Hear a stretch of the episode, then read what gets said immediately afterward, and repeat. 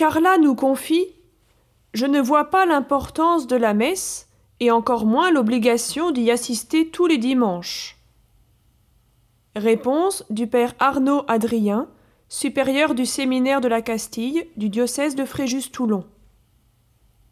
Imagine, chère Carla, que tu es une maman avec quatre ou six enfants. Rien d'extraordinaire. Imagine encore que chacun d'eux est pris par ses occupations et a tendance à n'être dans la maison que lorsque cela lui chante. Je présume que la tristesse va commencer à te ronger et que la colère en toi va monter.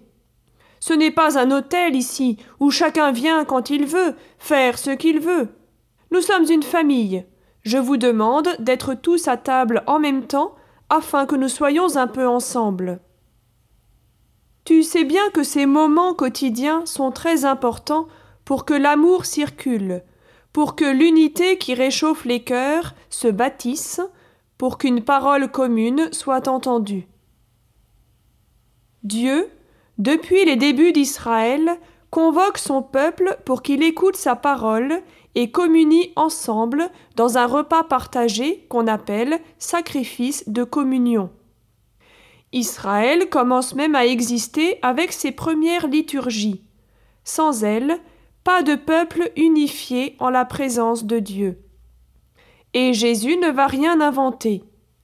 Il va reprendre le rite du repas pascal et va devenir lui-même l'agneau qui donne sa vie en nourriture.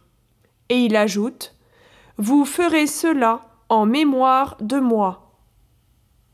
Cette mémoire n'est pas un souvenir, c'est l'acte de rendre présent le sacrifice de Jésus pour que nous soyons unis à lui et entre nous.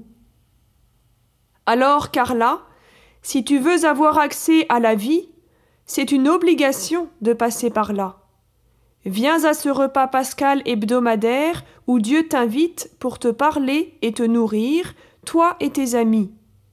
Tu peux continuer seul ton chemin, mais tu ressemblerais vite à une citerne percée qui ne peut garder l'eau de la vie.